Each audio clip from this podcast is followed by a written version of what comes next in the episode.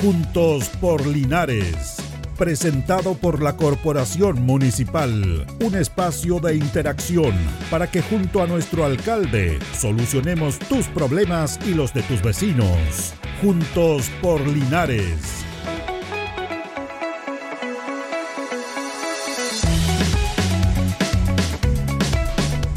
Muy buenos días, ¿cómo le va? ¿Cómo están? Gusto de saludarlos. Ya comenzamos la emisión de día miércoles, nos encontramos todos los miércoles acá en Radio Ancoa, en Juntos Polinares, junto eh, al alcalde Medio Mesa, que va a estar un rato más con nosotros, que está, hay muchas actividades en terreno y eh, estamos acá para, acompañarles en esta fecha, bueno, en este clima tan especial, ¿eh? de repente ayer hacía frío, se está bajando la temperatura, algunos reclaman cuando hay calor y cuando hace un poco de frío reclaman también. Reclamamos por, por todo, pero vamos a estar eh, acompañándole como es habitual para ir compartiendo todo lo concerniente a este trabajo que está haciendo el municipio con las actividades que tiene el alcalde para informar a la comunidad. Eh, porque hay varios temas que ir conversando. Está por supuesto el tema de la pandemia, está el tema de la vacunación, que se está efectuando en todas las comunas del país. Aquí, aquí los municipios tienen un rol muy importante en todo este tema de la pandemia ¿eh? y sobre todo la salud primaria. La, salud primaria que es como la hermana menor de toda la salud que está concentrada básicamente en los hospitales, en las clínicas, en los servicios de urgencias, pero la salud primaria que depende exclusivamente de la municipalidad eh, ha jugado un rol fundamental en la pandemia, porque son los que están realmente ahí sacando lo que las personas que están graves, que tienen que llegar a hospitalizarse, que tienen que básicamente algunos necesitar alguna ventilación mecánica, eh, ya eso obviamente lo ven los servicios de urgencia, las UCI. Pero todo lo que es el tema del trabajo, de la prevención, de la educación, de la toma de muestras de PCR, de la trazabilidad y ahora de la vacunación, lo está haciendo la salud primaria. Y eso es un rol no menor, que es súper importante destacarlo, porque quienes operan en esto son la salud primaria y básicamente los municipios. Los municipios estado en un rol fundamental en esta pandemia, desde el primer minuto. Se tiene que ser así y se tiene que dar importancia eh, básicamente a este trabajo, pero también tiene que ir paralelo con los recursos, con los recursos económicos que tiene que entregar el Estado para que los municipios puedan proveer de buena manera apoyar logísticamente el trabajo de vacunación, porque ahora que se está haciendo este trabajo de las vacunas, eh, es un esfuerzo que ha hecho el gobierno, es un esfuerzo que se ha hecho al comprar estas vacunas, pero quien tiene que implementar esto son las municipalidades a través de su departamento de salud. Ellos son los que tienen que disponer de personal, tienen que disponer de los lugares adecuados para efectuar esta vacunación, porque no lo pueden hacer en los CEFAM, porque obviamente ahí habría muchísimo más aglomeración. Son espacios que están diseñados para hacer una atención, además diaria, en las diferentes actividades que tiene cada CEFAM. Y además no están con el espacio para eh, atender a una gran cantidad de personas que van única y exclusivamente a hacerse o a colocarse la vacuna. Entonces, el rol de las municipalidades en todo el apoyo a la pandemia ha sido clave, ha sido fundamental ha sido importante. Y eso tenemos que destacarlo porque hay un rol claro en este aspecto, para lo que siempre hemos destacado en nuestros programas, la importancia de la salud primaria. En el proceso chileno de educación y de salud están más o menos de la mano, porque el año 81, en el sistema educacional, eh, la, la educación básicamente los colegios públicos pasan a depender del municipio. Antes dependían del Ministerio de Educación. El Ministerio de Educación sigue teniendo las, las mallas curriculares, académicas, para con lo, que se va a hacer, las materias, la parte académica, la malla curricular. Pero la operatividad, las escuelas, los profesores, el pago, la mantención, lo hacen los municipios. Eso fue a partir del año 1981. Igual que la salud. La salud primaria, ante los antiguos consultorios, era toda una salud que dependía del Ministerio de Salud, pero ahí se separa también. Y la salud primaria pasa a depender de los municipios en su administración. ¿Cómo se financian estos dos entes? Porque el municipio tiene su financiamiento propio para todas las situaciones normales que tiene que atingir. con un aporte del Estado. Usted ha escuchado muchas veces el per cápita, lo hemos hablado acá. La salud primaria se financia por el per cápita. Por cada persona inscrita en cada CEFAN, el Ministerio de Salud le da una determinada cantidad de dinero. Recordemos que hubo una paralización de los trabajadores de la salud para que se aumentara el per cápita. En Linares eran cerca de 6.000 y tantos, se llegó a 8.000 pesos por cada persona inscrita. Y con eso, Linares tiene cerca de 80.000, 80 y tantas mil personas inscritas, y con eso se tiene que financiar la salud primaria. Pago de médicos, pago de enfermeras, pago de todo el personal, todo lo que tiene que ver con el desplazamiento de los vehículos. Las ambulancias, los vehículos tienen que movilizarse, tienen que tener benzina, mantención. Todo ese tema, compra de remedios, compra de remedios fundamentales, exámenes, todo eso cuesta. A usted no le cuesta nada, pero tiene que ser cancelado y financiado por, obviamente, eh, la municipalidad. Y por eso se financia. Es el modo de financiarse. Y, por eso ha sido un rol súper importante que han tenido los municipios en este aspecto y la salud primaria en lo que tiene que ver con esta pandemia. Porque reiteramos, esto se, se origina básicamente a través de este aporte de las vacunas, pero ¿quién tiene que operar? Es la municipalidad. La municipalidad a través de los trabajos de la salud pública, de la salud primaria, que ha sido fundamental, porque ellos son los que operan el municipio entregando los espacios, los colegios, los profesionales de la salud con las vacunas, tenemos toma de PCR, trazabilidad. El trabajo de la salud primaria en esta pandemia ha sido notable, notable, y hay que decirlo, hay que decirlo porque paralelamente ellos tienen que seguir con sus actividades, lo tienen que atender a usted, tienen que hacer sus controles, se tienen que entregar los remedios, se tienen que hacer los exámenes, así que eso hay que destacarlo, porque a veces el mundo público es criticado, y a veces con razón, pero también aquí en esta pandemia, los municipios, los alcaldes, y en este caso la salud primaria ha sido clave en poder tratar de apoyar todo, porque esto es todo, usted ve al ministro, ve a los subsecretarios, claro, pero, pero aquí la operatividad ha sido clave, porque no sacan acá contra el financiamiento, política, si no tiene operatividad. Y en eso ha estado fundamentalmente trabajando los municipios y básicamente este municipio. Saludamos al alcalde de Menomesa, que lo tenemos con nosotros acá. ¿Cómo está, Mario? Buenos días. Julito, ¿cómo está? Buen día. Buen día. Eh, quien están los controles, surrogando a nuestro amigo, y un saludo afectuoso a todos y a cada uno de los vecinos y las vecinas de Linares que nos están escuchando en el 95.7 en un nuevo programa de Juntos Juntos por cambio le Juntos por Linares. Juntos, no sé me cambia, no hay problema. No, jamás, Juntos por Linares. Y quiero dar la bienvenida. Viene, viene, acompañado usted, ¿eh? No, preséntala no, pues. Joven, mujer, 34 años, abogada, la conozco hace mucho tiempo. Eh, Patricia Labra, quien trabaja con nosotros y que espero que podamos juntos trabajar y delinear una nueva constitución para Chile que nos va a regir para los próximos 50 años. ¿Cómo está Patricia? Buenos días. Muy bien, gracias Julito, gracias alcalde también por la presentación. Muy contenta de estar nuevamente acá en Radio Ancoa, en esta bella comuna de Linares. Bueno, vamos a hablar de varios temas, usted es candidata constituyente, pero yo estaba diciendo esto, la importancia, Patricia, que tiene que ver con el apoyo, porque todo, todo es trabajo en equipo, lo individual no existe. Pero cuando dice, yo siempre digo en este aspecto, lo hemos conversado con Mario varias veces, cuando uno dice, yo por mi propio esfuerzo salí adelante, obtuve mi título, fui profesional, no, mentira. Nada es solo en la vida. Uno tiene que tener siempre, obviamente, somos parte de una sociedad. Y cuando habla de que yo por mi propio esfuerzo salí adelante, eso habla un poco del egoísmo también. Entonces, lo que yo hablaba es el rol importante de destacar de la salud primaria de los alcaldes en, esta pandemia. Sí, efectivamente, con el alcalde estuvimos hace eh, algunos minutos viendo lo que era el proceso de vacunación de bomberos. Y realmente el rol que tiene la atención primaria de salud es fundamental en el buen desarrollo de este proceso de vacunación y también en general de la prestación de atenciones de salud a la comunidad.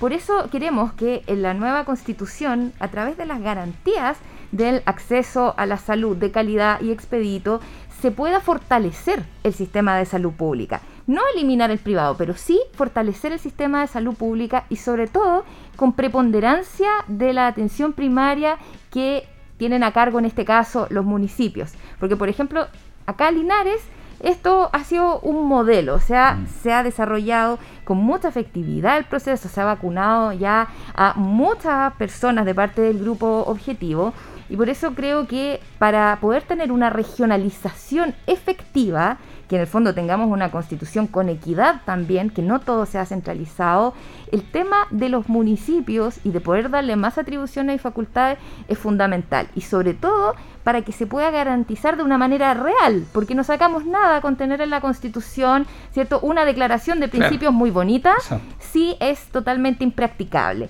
Entonces, una de las maneras de poder hacer esto de manera práctica y real es fortaleciendo el sistema público de salud de la mano con el rol de la atención primaria y los municipios. Sí, se pueden convivir perfectamente lo público y lo privado. Esa es la idea, que las sociedades que crezcan tengan que convivir, no ser enemigos unos con otros, porque ideológicamente algunos pretenden hacerlos pelear en una cosa absurda que no, no sirve de nada. Se tiene que convivir Exacto. entre ambos modelos. Exactamente, porque hay gente que tiene los medios, ¿cierto?, para poder financiar salud privada, pero no por eso queremos que signifique que el hecho de que la salud pública sea de mala calidad. Queremos emparejar la cancha, equiparar, que la salud pública sea garantizado y que sea realmente un sistema efectivo que pueda llegar a tiempo a atender las necesidades de salud pública de los habitantes. Sí, eso estamos destacando, alcalde, el labor del trabajo que ha hecho el departamento comunal, en la toma de exámenes PCR que se ha estado avanzando, que se está ampliando a diferentes sectores, la trazabilidad, en la vacunación ahora. Mire, una de las lecciones que dejó la pandemia es que los municipios, a nivel país en general, alcalde, alcaldesa, con cualquier color político que tengan, llegan primero a los vecinos. Y llegan primero inventando soluciones cuando muchas veces no están los recursos. Y si los recursos están, las soluciones no hay que inventarlas. Se, se materializan como tal. Y en ese contexto, fíjese que el proceso de vacunación en Chile ha sido hasta hoy positivo, por no decir que ha sido un éxito. Es el primer país latinoamericano en vacunar a sus compatriotas. Ni Argentina, Perú, Bolivia, Uruguay, Paraguay, para qué hablar Venezuela, eh, eh, y, y- todos los países no están desarrollando vacunas. ¿Cómo es posible que países extranjeros estén generando rutas turísticas para venir a vacunarse a Chile? Por eso es que correctamente, creo yo, el canciller Anamán anunció eh, eh, eh, esta regulación por estas visas de turismo para venir a vacunarse y que no es lo que corresponde. En segundo lugar, Chile, a través de la atención primaria de salud, ha vacunado en el PIC diario a 250.000 habitantes. España, en el PIC, ha vacunado máximo 100.000 habitantes. Es decir, casi triplicamos a España en el número de vacunaciones diarias respecto del COVID-19. Eh, y por lo tanto, debemos estar dentro de los 10 países en el mundo, comparándonos con los super países que están vacunando a, sus ciudadanos. Dicho lo anterior, ¿cuál es la realidad en el caso de Linares? Hemos vacunado más de 11.500 personas en Linares. 11.500. Comenzamos el lunes 8 de febrero y hoy estamos a 17. 17. sí. Eh, O sea, en nueve días. Nos llevamos dos semanas todavía. Nos llevamos dos semanas. En nueve días, descuente sábado y domingo. En una semana, en estricto rigor, hemos vacunado casi 12.000 personas. Del orden de las 1.500 diarias.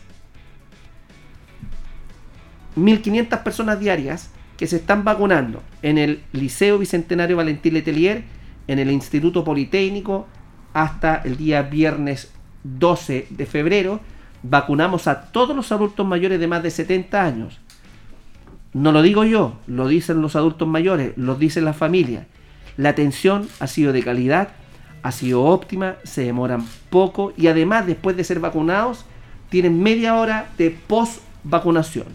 Digo lo anterior porque en un comienzo, por cierto, uno tiene que reconocer eh, que el primer día hubo complicaciones Claro, sí. Hubo I- complicaciones. iba a pasar eso. pero ha sido positivo. Tanto es así que en, en esta primera etapa, que ya la culminamos, no solamente hemos vacunado a adultos mayores de más de 70 años, vacunamos a muchos servicios públicos, al Poder Judicial, las municipalidades y otros, Pero nos ocupamos de que se vacunaran los trabajadores del sistema de parquímetro, los funcionarios de carabineros, nuestros carabineros. Nos preocupamos que los trabajadores recolectores de la basura se vacunaran.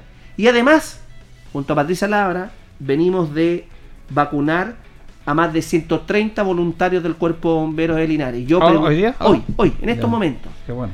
Ese, e- estas iniciativas no solamente vacunamos a las personas que el gobierno nos dicen que vacunemos, Sí.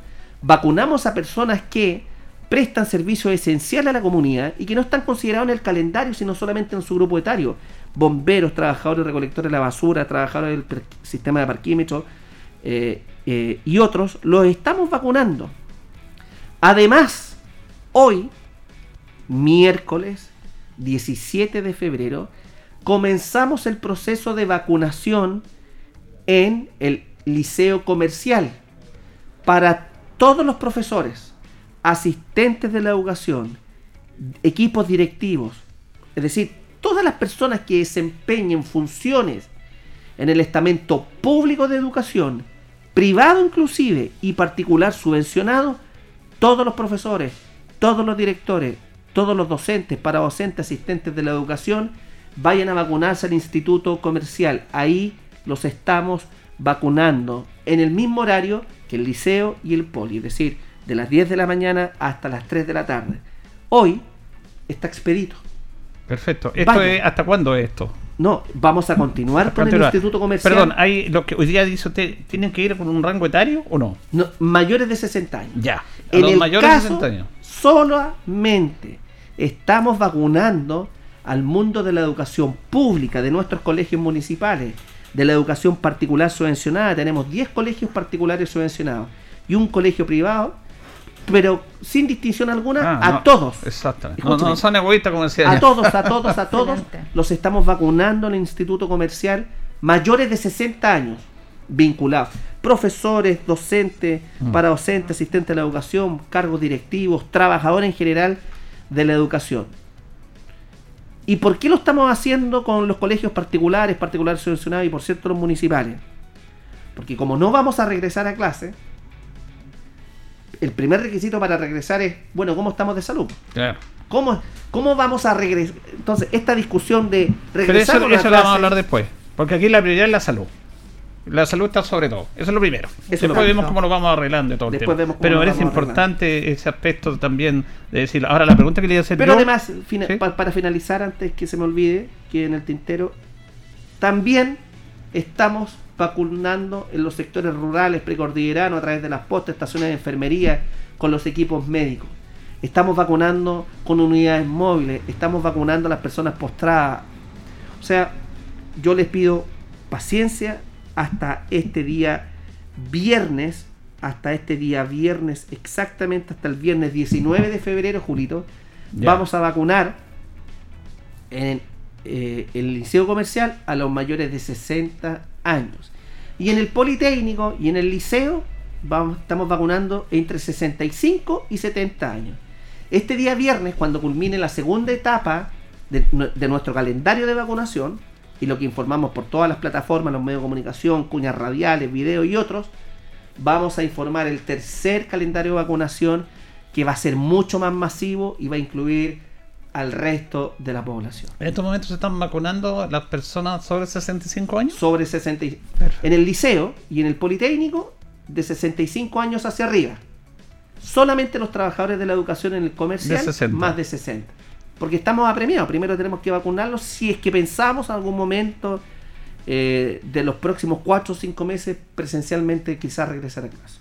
Eh, Patricia, ¿qué le parece de que se vacunen no solamente, porque estas son decisiones locales de los alcaldes, eh, obviamente teniendo la disponibilidad de vacunas? Por eso, hace- antes de ir a Patricia, le iba a preguntar al alcalde que no necesariamente el hecho por estar eh, vacunando a este grupo objetivo, que son bomberos, trabajadores de los parquímetros, los recolectores de basura y carabineros, se esté dejando vacunar a los grupos etarios, ¿cierto? No, estamos con Por eso- desplegados. Porque por ahí nos faltan los francotiradores que están diciendo, oye, están dejando de vacunar por vacunar a los otros. Estamos con unidades móviles con dos vehículos vacunando a domicilio. Estamos vacunando con la unidad rural, postas, estaciones de enfermería del, del sector rural y del sector precordillerano. Un tercer equipo compuesto por varios profesionales está en el Liceo Politécnico.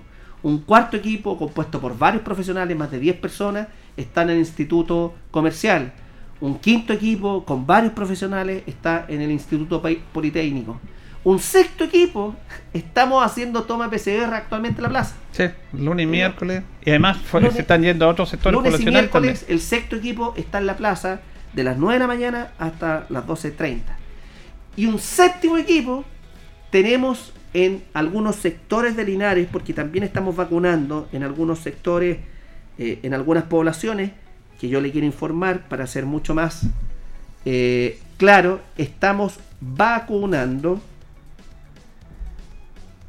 Es mucha la información que tengo, pero mire, estamos vacunando en los siguientes, en los siguientes sectores. En la Villa Carlos Camus, esquina Pablo VI, vacunamos ayer. Este jueves 18 vamos a vacunar en René Schneider con Ramón Olate, que son los dos sectores por ahora. Esta semana en la Villa Carlos Camus, el martes 16, y este jueves 18, René Schneider con Ramón Olate, sin perjuicio que estamos con toma y muestras de PCR en la Plaza de Armas lunes, miércoles y viernes. Extendimos un día más el viernes. O sea, el día lunes era impresionante la cantidad. Yo fui a ver el tema de. Pero si vienen de otras partes de la provincia. Yo me equivoqué porque fui a, ver el tema de mi carnet, de renovarlo, porque me decían que el día lunes llega una oficina ahí de, Así es. centro civil. y me devolví porque hay una tremenda fila. Está hasta la catedral, pero era para la PCR, no era para. no, pues. pero fue impresionante, me como tanto. Pero Patricia, ¿qué le parece a usted que fuera de los grupos etarios, esta planificación, este cronograma que hace el gobierno, el Ministerio de Salud, también se estén vacunando a los grupos objetivos, como bomberos, como usted acá, los recolectores de basura. Sí, yo creo que eso es muy positivo y era una sentida necesidad también de quienes forman parte de estos grupos, así como también de la comunidad.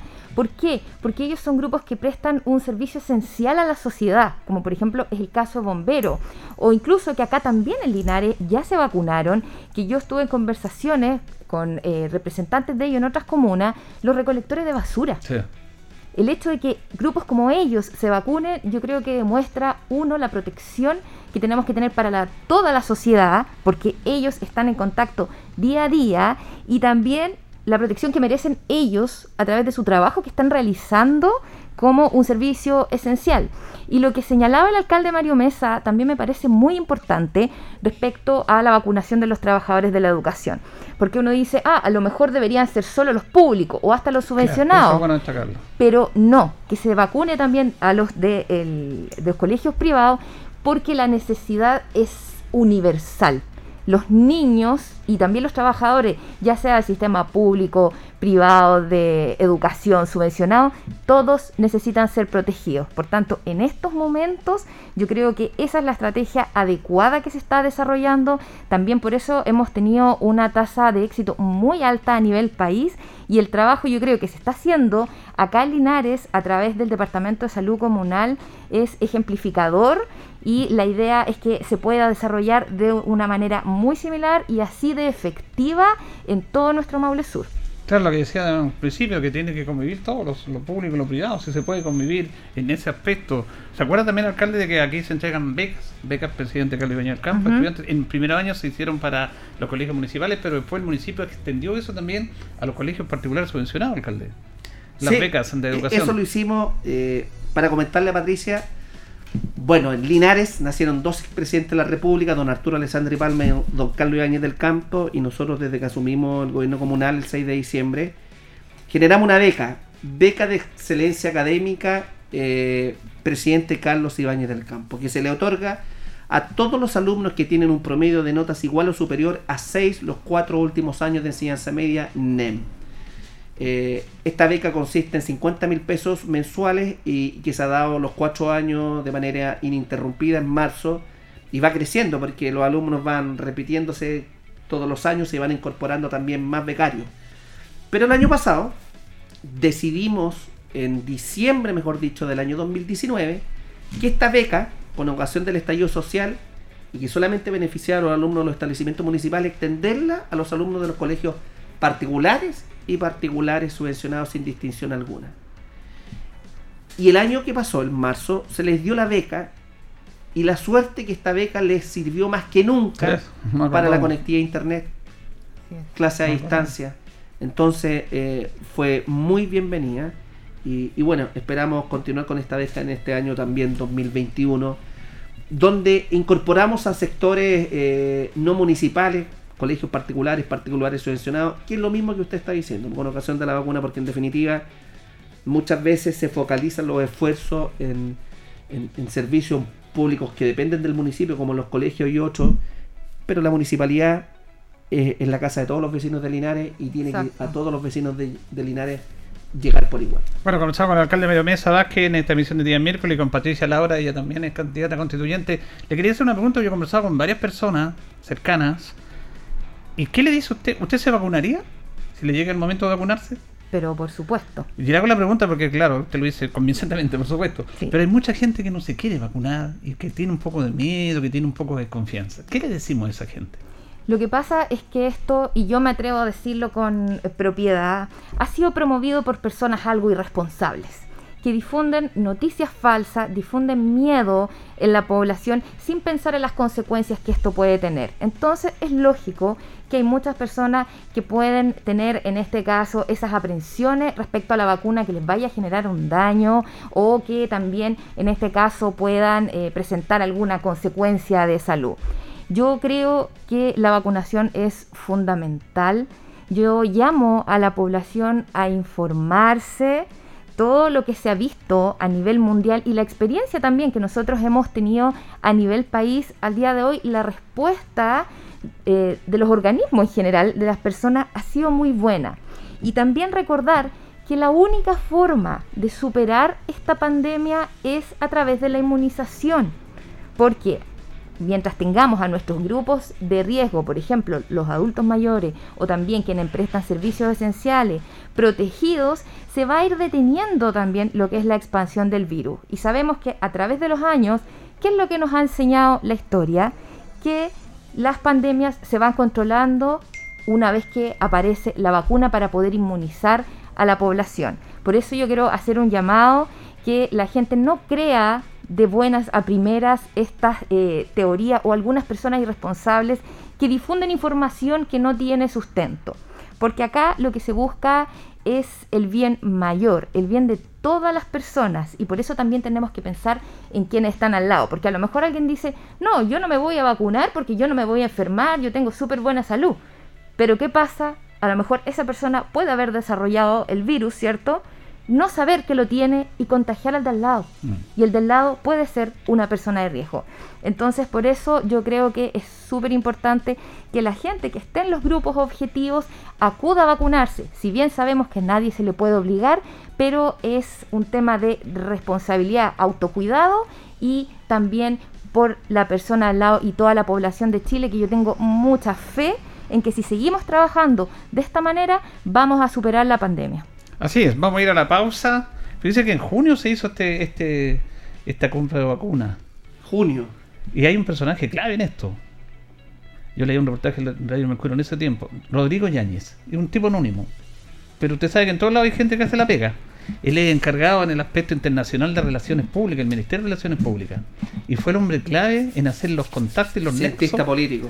Es un tipo extraordinario, pero de muy bajo perfil. Joven. Fue clave, fue clave en esto en las reuniones con los gobiernos chinos. Dice que cuando llegaron a reunirse con parte del gobierno, porque los chinos son privados, pero son, usted sabe que son, o sea, son, Son bien especiales. Ellos hacen lo que- eh, ellos son, Es un son especiales. bien especial. Ya, entonces tienen que ser recibidos por lo general que el partido primero. Y dice que le llamó la atención por una delegación chilena de seis personas hacer la negociación con Sinabac. Y los chinos estaban todos sin mascarilla. Y los chilenos se preocuparon. Esto lo cuenta el diario Mercurio en un reportaje que yo leí. Y dice, bueno, bueno, ¿cómo están sin mascarilla? Entonces los chinos dijeron, tranquilo, no se preocupen, nosotros estamos vacunados. Junio, ¿ah? Y empezaron a hacer el negocio de las vacunas en junio. Fue una gestión buenísima. Porque este gobierno se le ha criticado, lo hemos criticado por muchos aspectos de esta pandemia, pero aquí realmente hay que reconocer que fue, como se- estamos a la avanzada del mundo. Sí. Hicieron una negociación notable, realmente notable. Pero ahí la figura clave fue este señor. Rodrigo- Ro- Rodrigo, Rodrigo ah, para recordarlo y para, para darle el crédito que merece. Vamos a ir a la pausa y vamos a volver después, porque hay muchos amigos que me han preguntado, me dice usted va a estar con Don Mario, con el alcalde, pregúntele pues, el tema del vuelve la clase el primero de marzo, ¿qué es lo que hago? Le voy a comprar el uniforme a mi niño, qué es lo que vamos a pasar, porque es un tema también de contingencia, en el cual también los alcaldes tienen mucho que decir. Vamos y regresamos con ese tema.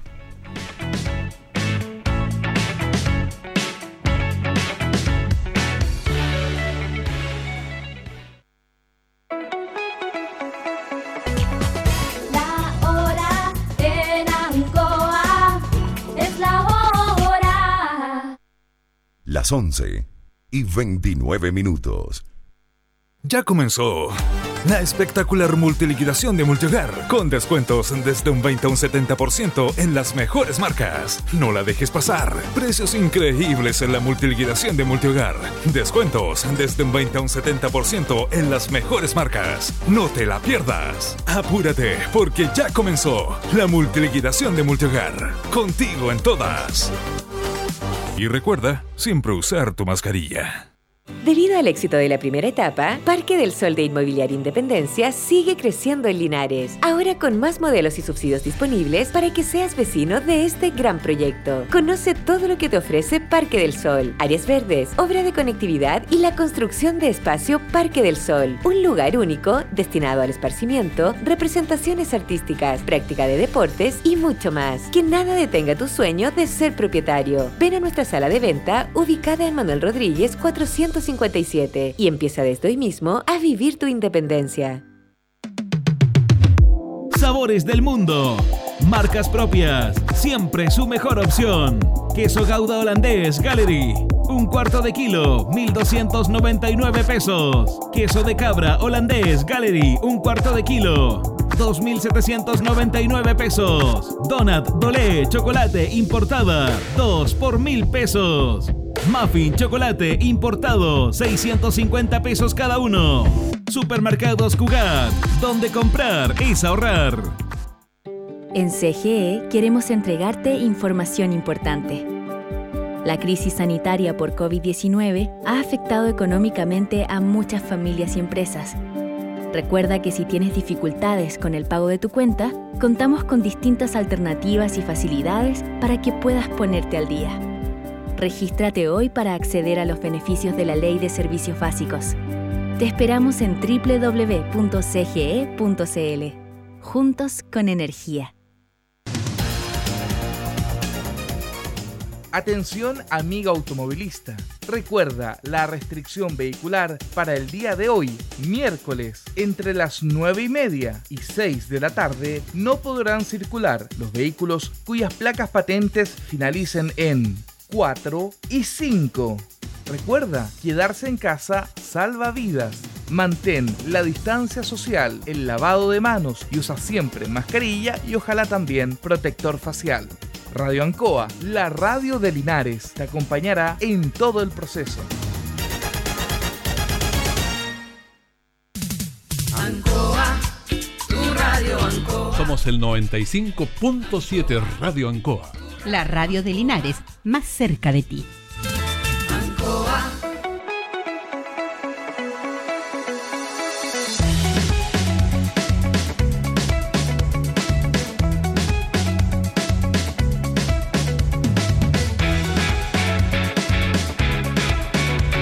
Bien, volvemos, volvemos a Juntos por Linares en esta misión de día miércoles, don Diego, ahí estamos en la coordinación, aquí nos escriben diciendo que buen día, dice, concurrí al Instituto Comercial a vacunarse. Trámite expedito.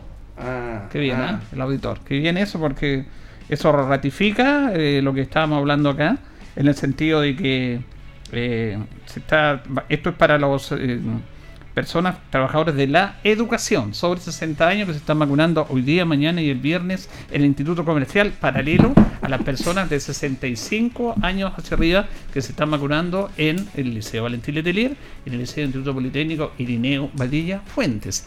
Eh, ¿Cuándo se da a conocer el fin de semana, alcalde? El, eh, día lunes, ¿quiénes tienen que ir a vacunarse?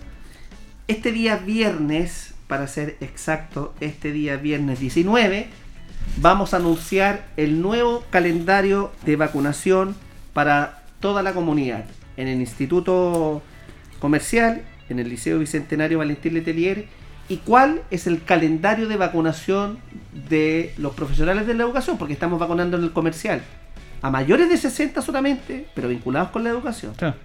Entonces, Por lo mismo, vamos a ver el número de personas vacunadas, de profesores, asistentes, estamos conversando con ellos para informar, yo creo que a más tardar el lunes 22 de febrero, la decisión de lo que es las clases. Y que todo hace pensar que no vamos a regresar de manera Sí, presencial. vamos a echar ese tema. Vamos a echar ese tema, pero quería clarificar eso. Aquí esta persona dice que se vacunó recién, dice yo trabajo en el Instituto Politécnico y la atención fue excelente. Y agradece, por supuesto, esta gestión. ¿Qué pasa con las clases? Hemos visto al ministro de Educación, que se pierde harto el ministro, ¿ah? Oh, Dios, ministro. Buena persona, tenemos buena persona, No, no. se nota que es buena persona, pero bueno, eh, le falta un asesor comunicacional ahí, ¿ah? y ah, el presidente también después salió a tratar de refrendar esto, diciendo que es primero de marzo, pero en forma eh, conceptual, vamos a ver. ¿Qué es lo que pasa en Linares? ¿Se va a clase o no el 1 de marzo? Ya la- los alcaldes han planteado, no sé si usted está en esa organización, Bernardo Vázquez, que era alcalde de Maule, de Maule Sí, ¿o ¿no? sí. que es presidente de la Comisión de Educación de los Alcaldes, ha manifestado Pelarco. que es Pelarco, gracias. Sí, sería Pelarco. ideal que sería el día 15 de abril. ¿Qué es lo que está pasando? ¿Qué le decimos a los papás en Linares? ¿Vuelven a clase el 1 de marzo? no vamos a volver a clase el 1 de marzo. ¿Ok? Y no compre sus uniformes. Le quiero transmitir esa tranquilidad. Eh, y sin perjuicio que todos los alcaldes de la región del Maule hemos respetado un acuerdo previo que es junto al alcalde de Talca, porque ya también lo habíamos conversado. Y, y yo lo vengo esto anunciando con tarde de enero, acuérdense Sí, lo lo que hemos habíamos dicho, acá, ¿ah? Eh, del lunes 22 de, febrero eh, hacer un, un- un punto de prensa de inflexión porque hay dos elementos que son absolutamente gravitantes y esto y estos son datos súper duros por si mire sí, uno no, no debe guiarse por emociones primero estamos vacunando a toda la población objetiva de riesgo. Los profesores los asistentes de la educación recién lo estamos vacunando esta semana. Y tenemos que vacunar. Linares tiene más de 1500 profesores, asistentes de la educación, personal docente, docente de aula y fuera del aula. Y además tenemos, además tenemos a más de 10.000 alumnos. Esta vacuna no se aplica a los menores de 18 años. No. Y recuerden, son dos dosis. Y son dos dosis. A los 28 días hay que aplicar la segunda dosis. Entonces, si yo para hacer clases presenciales, imaginémonos, tenemos las vacunas, sí, eso es cierto. Pero para hacer clases presenciales debo garantizar que toda la comunidad educativa, eh, adultos y niños estén vacunados. A los adultos aún lo estamos vacunando. Vamos a terminar lo más probable de vacunar a mediados o a fines del mes de marzo a todos los profesores y asistentes de la educación de nuestra ciudad. Y nos queda lo más importante. ¿Y cuándo vacunamos a los niños? Si esta vacuna se está aplicando a los mayores de 18 Claro. años, no a los niños. No a los niños. Un joven de 17 años puede contraer el COVID-19. po. ¿Y quién va a ser el responsable de eso? Entonces, son datos súper, súper duros que hacen del todo sostener que es viable y racional, racional, no regresar a clases presenciales mientras no se garantice que comunidad educativa, adultos, profesores, asistentes de la educación, docentes, para docentes estén vacunados, pero además los menores de 18 años también debieran estar vacunados. Y por ese motivo es razonable sostener que no vamos a regresar a clase y nosotros vamos a hacer un punto de prensa el próximo día lunes 22 de febrero y se lo anticipamos a Radio Ancoa. Ya, entonces el 1 de marzo se vuelve a clase. Pero poniéndole el tema a lo de usted, a los de los alcaldes, por eso le preguntaba si están en una organización, porque debería que ser. Yo creo, en mi opinión, que es peligroso dar fechas, porque los alcaldes también se equivocan al decir el 15 de abril podríamos volver. No. Eh, por eso le pregunto, ¿qué opina usted respecto a ese Estoy tema de dar fechas? Eh, Eso es lo que estamos evaluando los alcaldes. Yo soy partidario que tampoco va a ser el 15 de abril. ¿Cuál es la diferencia entre el 14? y- A ver, claro, es domingo, pero ¿cuál es la diferencia entre el 1 de abril o el 15? El dato objetivo no es la fecha, el dato objetivo es cuando vacunemos a todos los niños y a las comunidades educativas, hay garantías sanitarias de regresar a clases presenciales. Mientras no esté esa garantía, no es dable, aconsejable ni racional volver a clases presenciales. Entonces, esto no pasa por fecha, esto pasa por procesos de vacunación. Eso es lo que importa. Entonces, correctamente la vacuna no se está aplicando a los menores de 18 años porque, claro, se está viendo de qué manera reacciona un adulto para no probar con un niño. Entonces, además, esta vacuna requiere una segunda dosis que es a los 28 días. Entonces, si vacunamos al primer adulto el 8 de febrero, recién la vacuna para los 28 días va a estar el 10 de marzo, 15 de marzo. Y para los profesores, los 28 días comienzan a regir a contar de hoy, eh, miércoles 17 de marzo. Por lo tanto, los últimos profesores van a comenzar a vacunarse en segunda vacuna a fines de marzo y vamos a continuar a abril vacunando profesores. Vamos a continuar en mayo vacunando a los jóvenes. Se lo doy firmado, lo estoy anticipando. Entonces lo dable es sostener es, mire, hagamos clases online y garanticemos eh, esta situación al menos el primer trimestre. Sí, eso es importante el discurso. Yo creo que la señal, la comunicación, porque aquí se repite lo mismo que se, repitió en el cual ustedes, los alcaldes, fueron fundamentales. Tuvieron que ir a la moneda. ¿Se acuerda usted cuando no querían suspender las clases? ¿Se acuerda? y fueron los alcaldes los que pusieron que había que suspender las clases. Tal cual. O sea, ahora volvemos a lo mismo. Eh, Patricia Laura, candidata constituyente, ¿cuál es su opinión respecto al regreso a clases desde marzo? Yo creo que lo primero por lo que hay que velar es por la salud de las personas. En este caso también nuestros niños.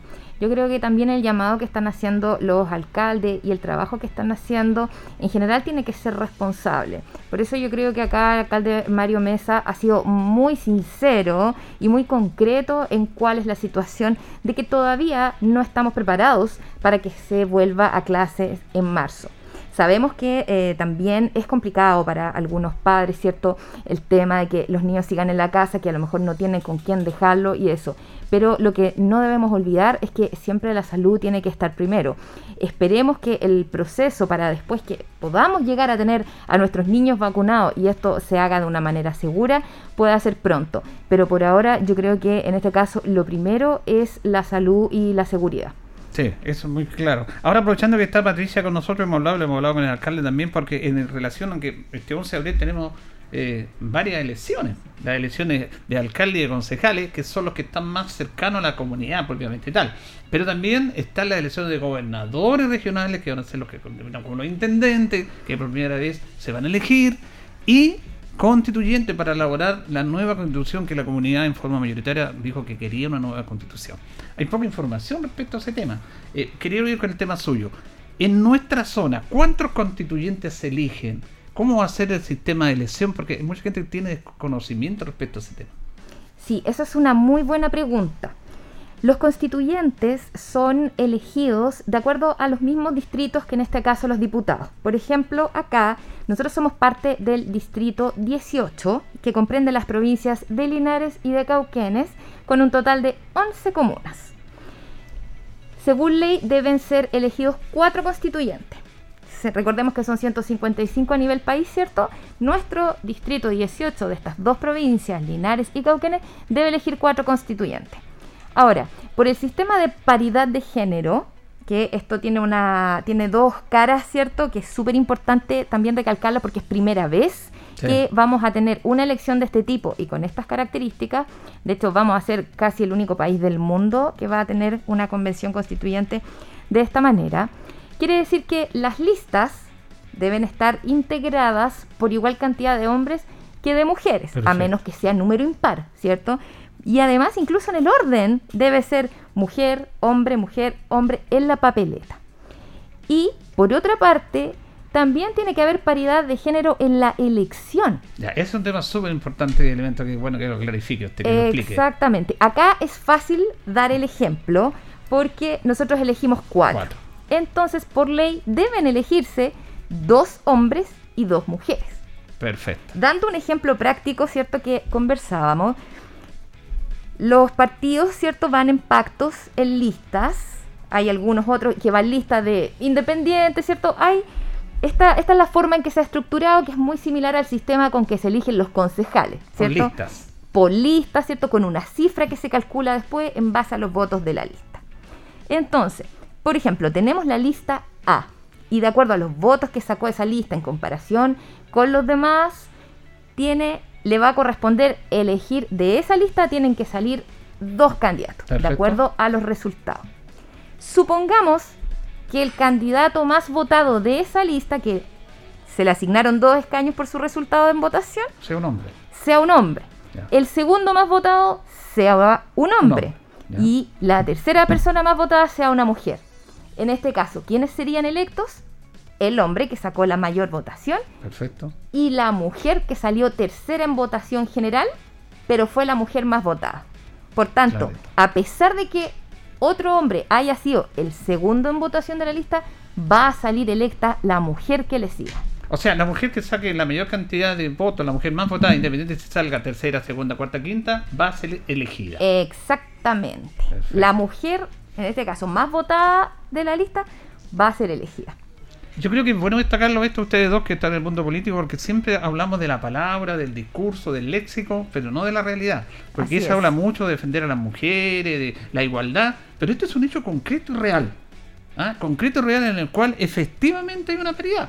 No de la boca de lo que yo quiero defender, de hacer los discursos que tienen aburrida a la gente, sino que de una realidad. Yo creo que, no sé, usted que ha estudiado más, no sé si en el mundo, eh, este es un hecho súper importante que hay que destacarlo. No toda la política es mala y aquí realmente se da una paridad como corresponde. Sí, efectivamente somos casi en el mundo el único que tiene este sistema para este tipo de elección de convención constituyente y yo creo que tenemos que aprovecharlo porque esto también nos da a las mujeres el lugar que nosotras muchas hemos peleado por tener en la sociedad. Sabemos también que para las mujeres es más difícil. Por ejemplo, dicen, no es que las mujeres, no hay candidatas, no hay mujeres que quieran serlo. Mm. Pero hay que recordar que la mujer a veces tiene más deberes porque la mujer que es trabajadora, que también está a cargo de su familia, de sus hijos, entonces además también poder dedicarse a política, yo creo que es un gran mérito. Ahora, yo tengo mucha fe en que la sociedad está consciente de eso y la sociedad está dando muchas más oportunidades a las mujeres de entrar en política y de demostrar que somos igualmente capaces y de, participa y de participativa. O sea, la idea acá no es una guerra entre hombres y mujeres, sino que aquí hablamos de equidad, de emparejar la cancha y también de trabajar juntos. Así que yo creo que esto va a ser un tremendo aporte que las mujeres tenemos mucho que decir, sobre todo en la construcción de esta nueva carta fundamental o ley máxima para Chile, ¿cierto? Para que quede súper, súper claro. Entonces yo creo que eso tiene que tener eh, mucha conciencia la gente, saberlo y que en el fondo también si votan por una mujer no es un voto perdido, es un voto en este caso por la causa y también por lo que es la equidad de género. Recordemos también que están integrantes los pueblos originarios dentro de los constituyentes. Sí, por supuesto, tienen los tema no escaños, también eso. los escaños Ustedes, reservados. los resultados son el 11 de abril. ¿Cuándo asumen? ¿Cuánto tiempo tienen para elaborar esta nueva constitución? El tiempo que establece la ley para elaborar la nueva constitución son nueve meses, ¿ya? Con posibilidad de una prórroga excepcional de tres meses más. Por Hasta tanto. Estamos hablando como máximo un año. Ahora, hay ciertas cosas que eh, no están contempladas en la ley y que se va a determinar en este caso un reglamento de la convención.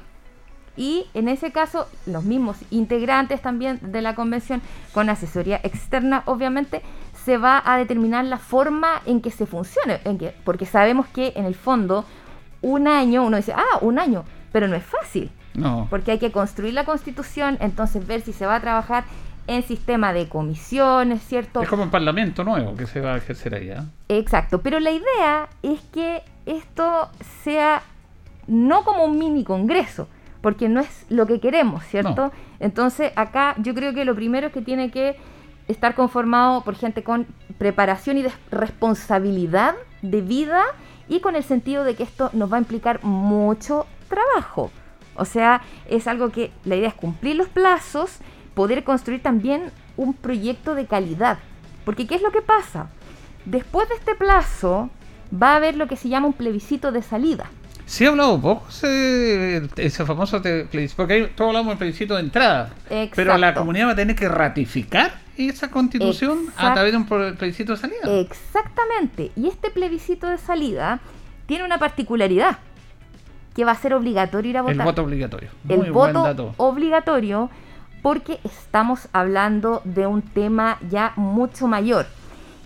Y si no se aprueba en este plebiscito de salida el proyecto de constitución que elaboró la convención, vuelve a regir en su totalidad la constitución del año 80. Exactamente. Entonces, por eso es tan importante que la gente se pueda informar sobre los candidatos y ojalá elegir la persona que ellos sientan o que vean más preparada, que pueda en este caso resolver sus dudas y que en este caso tenga también la visión integradora del país, pero con los conocimientos y muy aterrizado con lo que es la realidad regional de los distritos que nosotros vamos a representar. Porque el día de mañana vamos a tener que conversar o ponernos de acuerdo con los del sur, con los del norte, que obviamente cada uno va por sus intereses. Entonces hay que ser muy eh, metódico y dedicado en esta armonización que se tiene que hacer entre lo regional y también lo macro a nivel país. Así que no es un tema menor. Yo creo que eh, la gente también tiene que eh, tener súper claro que esto es un proceso histórico. El día de mañana, todos quienes votemos en este 11 de abril, aparte de elegir a nuestros alcaldes, concejales, que son nuestra primera referencia que tenemos a nivel comunal, va a ser histórico tener por primera vez elegido a nuestro gobernador regional, o sea, nuestra máxima autoridad regional que ya no sea designada, que le elijamos nosotros, los ciudadanos, pero además decir, yo voté por las personas que hicieron la constitución que, como bien dice el alcalde Mario Mesa, nos va a regir por los próximos 50 años. Esto es una oportunidad histórica y yo quiero que la gente no la desaproveche. Por eso el llamado es a votar. Si bien el voto es voluntario, pero sabemos que la gente acá tiene la cultura cívica y quien todavía no esté decidido, así como la ciudadanía se pronunció en el plebiscito, la idea es que también con esa misma fuerza vayan a votar por sus candidatos este 11 de abril. Bueno, se una persona cívica también por alcalde, ¿eh? clarita la explicación de, de Patricia. Clarita la explicación y efectivamente, ahora, ¿saben cuándo eventualmente asumirían los constituyentes? A ver, cuéntenos cuándo asumirían. ¿Cuándo, pues? Eh, ya, deberían, ya deberían asumir el mes siguiente. Mayo, porque el 11 de abril se eligen. Sí. cuándo se, eligen el 11 de abril? Mayo. Por lo tanto, mayo del año 2022 podríamos decir que tenemos nueva constitución prorrogable por tres meses, mayo, junio, julio, agosto. Septiembre del año 2022. Sí. Puede ocurrir, pero puede ocurrir lo siguiente. Porque el acuerdo firmado el 15 de noviembre del año 2019 estableció que eran nueve meses prorrogable por tres meses. Ese mismo acuerdo, que es una reforma constitucional, podría reformarse eventualmente la eh, constitución y decir, mire, ya no es por tres meses prorrogable, es por un año más. Así es. todo puede ocurrir en el mundo político. Pero es interesante lo que ella decía, paridad.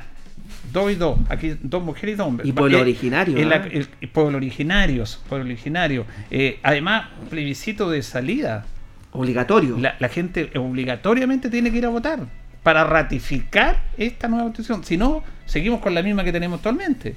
son detalles importantes, pero yo quiero agradecer estos programas que son municipales, pero que también entregan esta información, esa es la idea. Y que no se ha hecho educación cívica, no fíjese que no... no se hace es interesante que se sepa además.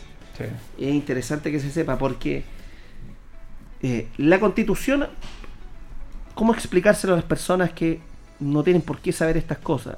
la constitución es la ley más importante a la cual todas las leyes en Chile deben respetar. Y la constitución regula dos aspectos fundamentales. Un aspecto institucional que define los principales órganos del Estado, habla del Banco Central, de los gobiernos regionales, eh, de la Contraloría General de la República, de las Fuerzas Armadas de Orden y Seguridad Pública, que es la segunda parte de la Constitución, que es la parte orgánica. Es decir, como el Congreso Nacional, la Cámara de Diputados, el Senado, el Ejecutivo, el Congreso Nacional, el Banco Central, la Contraloría General de la República, las Fuerzas Armadas de Orden y Seguridad, se comportan, se relacionan. Los grandes lineamientos. Y en la primera parte, la Constitución define tres aspectos que son fundamentales. Y me lo puede complementar Patricia.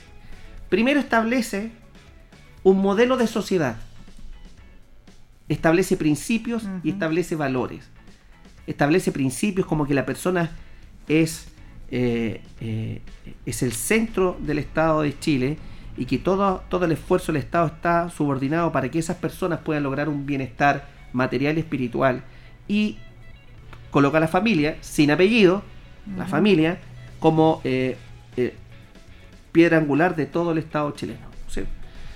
Establece eh, otro tipo de valores, la autonomía de los cuerpos intermedios de la sociedad, el principio de subsidiariedad, que ahí es el gran talón de Aquiles en materia de principios y valores que tiene la Constitución. Así es. La segunda patita de la Constitución en, est- en- en el aspecto de derechos y deberes son los múltiples deberes que tenemos. Eh, y pongo los deberes porque eh, deberes de cargas públicas y otros. Y en materia de derechos es lo fundamental y dice relación entre otras con derechos humanos, desde el derecho a la vida, desde el derecho de propiedad, del dere- derecho al acceso a la justicia, el derecho a la honra, el derecho a la información, el derecho a la libertad de opinión, información, la libertad de circulación, eh, derechos, derechos, derechos, derechos, derechos y derechos. Pero yo qué quiero decir con esto, mire, hay pocas veces, pocas veces, en la, a ver, hay pocas veces donde todos los planetas se alinean para generar momentos únicos en la historia de la, en la vida de las personas y de los países. ¿Y por qué lo, lo quiero decir esto? Chile, que tiene más de 215 años de vida independiente, ha tenido tres constituciones políticas.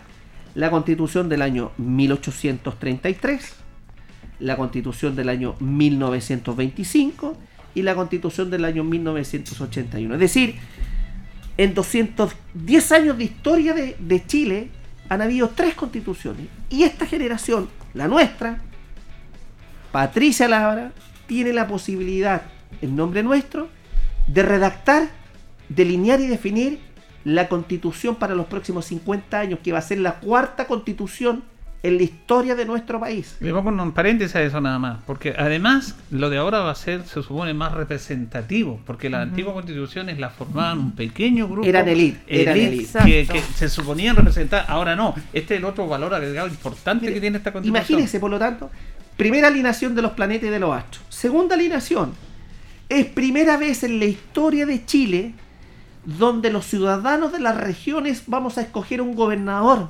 También. Es decir, ya no vamos a recibir la imposición de un presidente o presidenta para designar un intendente. Va a ser el gobernador regional en que va a liderar la región. ¿Y sabe por qué eso es importante? Porque los municipios, cuando vamos a golpear las puertas para pedir recursos, vamos a Santiago, que está centralizado, o hablamos con el intendente. Si el intendente, que es el, un nuevo gobernador, y yo me la juego por mi amigo George Bordachar, va a ser el próximo gobernador regional, resulta electo, el financiamiento, los recursos, el dinero, la plata fresca, llega de mejor manera. Los municipios subsistimos de esto.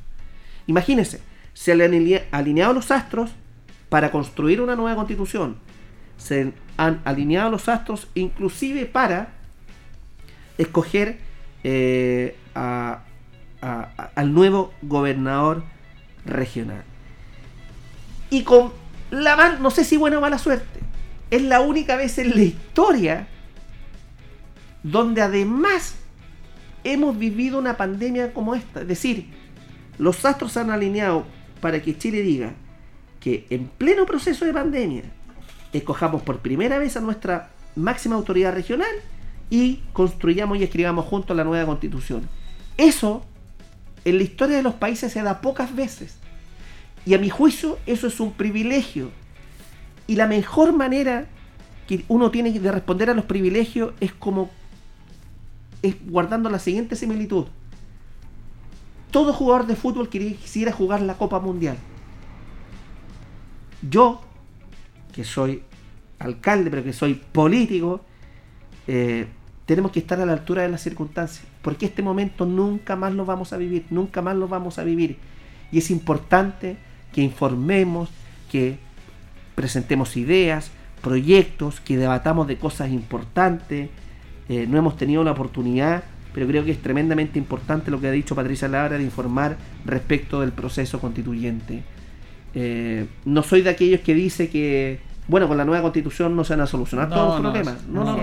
Pero eso, es, eso es muy mediático decir si la constitución no, nunca ha hecho eso. Nunca ha hecho eso, eso- pero orienta la vida de los países. Y quizás uno podría, para lectura de fin de semana, esta es la oportunidad de definir si queremos que Chile sea un Estado federal, regionalista o un Estado unitario. Esta es la oportunidad para definir si queremos continuar con el excesivo presidencialismo, régimen presidencialista que tenemos, o optar por uno semipresidencial. Esta es la oportunidad para definir si vamos a continuar con dos cámaras o con un sistema unicameral. Esta es la oportunidad para definir si vamos a tener claros tributos de identificación regional. Esta es la oportunidad para debatir. Entonces, esto que es un tema que a mí me apasiona, porque yo hice un máster y esto hacía clases de esto, hmm. que a mí me apasiona, esta es la oportunidad de debatir. Las pensiones no van a cambiar de la noche a la mañana. Eso es mentira por la constitución. Tiene que cambiar por la vía legislativa. Pero la constitución regula el gran marco regulatorio, esta casa común, como ustedes le quieran denominar, y este es un momento propicio. Patricia Labra es una tremenda candidata a la constituyente, mujer parralina de 34 años, joven, que fue a estudiar fuera de Linares, o sea, de, de Barral, regresó, eh, profesora universitaria. Bueno, ojalá que los auditores también tengan la posibilidad de conocerla. Bien, nos vamos, se nos acabó el tiempo que hemos hablado de este tema. En nuestro programa siempre lo hacemos. ¿ah? Nosotros siempre hemos dicho este tema, orientamos a nuestros auditores, tocamos estos temas, nos gusta la, la seriedad respecto a ese tema. Le agradecemos a Patricia Lebra que haya compartido estos minutos y por la información que han llegado. Gracias, Patricia. Muchas gracias a ustedes también, el equipo acá de Radio Coa, al alcalde por también esta invitación a poder hablar juntos de lo que es este proceso. Mandarle un saludo muy grande a todos los auditores de Radio Ancoa, a los linarenses y la idea es que sigamos conociéndonos y trabajando porque esta constitución tiene que salir de la gente, del trabajo en terreno. Muchas, muchas gracias y un abrazo grande para todos los auditores. Bien, ahí teníamos tu palabra. Gracias, alcalde, por haber compartido tu minuto con un habitual los días miércoles. Muchas gracias, Julito, y un saludo a todos los auditores de Radio Ancoa nos vemos el próximo día miércoles, sin perjuicio de dejarlos invitados para este día domingo. El domingo. Para este día domingo 21 de febrero, a contar del mediodía, 13 horas, estamos en sobremesa. A las 12, a las 12. Al mediodía en el 95.7. Un programa, Patricia, donde hablamos del humano, lo divino. Pelamos, me, me pregunta temas personales lo, voy a sorprender el domingo. Sobremesa. ¿En serio? Interesante. ¿ah? Sobremesa con Mario Mesa. Sobremesa. 95.7. Lo, voy a, lo voy a sorprender porque estuve investigando y viendo lo que me dijo usted el 11 de febrero del año 1998. Nos sorprendió y vamos a empezar el programa con eso. del año 1998. ¿Se acuerda de lo que hicimos? Ah, sí, pues. Lo vamos a conversar, vamos a conversar. Bien. Mi primer recital en el Estadio Nacional con YouTube, la, es que, la banda irlandesa. Es que fue extraordinario. ¿Cuándo? Marcelo Salas, dos goles. Sí, pero hay otros temas que vamos a conversar que fue muy ese fue muy potente ese concierto. Súper potente. Lo estuve viendo ahora. ¿Sí? Lo, sí, lo volví a ver después Pop lo que me Mart. Vamos a, nos vamos ya porque nos hemos pasado un poquitito. El alcalde le pone amarilla. ¿Aquí le pusieron amarilla a usted? ¿ah? Cecilia Rojas, le pusieron, le pusieron tarjeta amarilla al alcalde aquí. ¿ah? Porque usted no tiene por qué decir que Patricia está pololeando. ¿Por qué dice eso? Dice. No. Ah, bueno. Pero eso es. Don Mario, Defendiendo al hombre Vamos, que estén bien, gracias. Chao. Juntos por Linares fue presentado por la Corporación Municipal. Tú nos impulsas.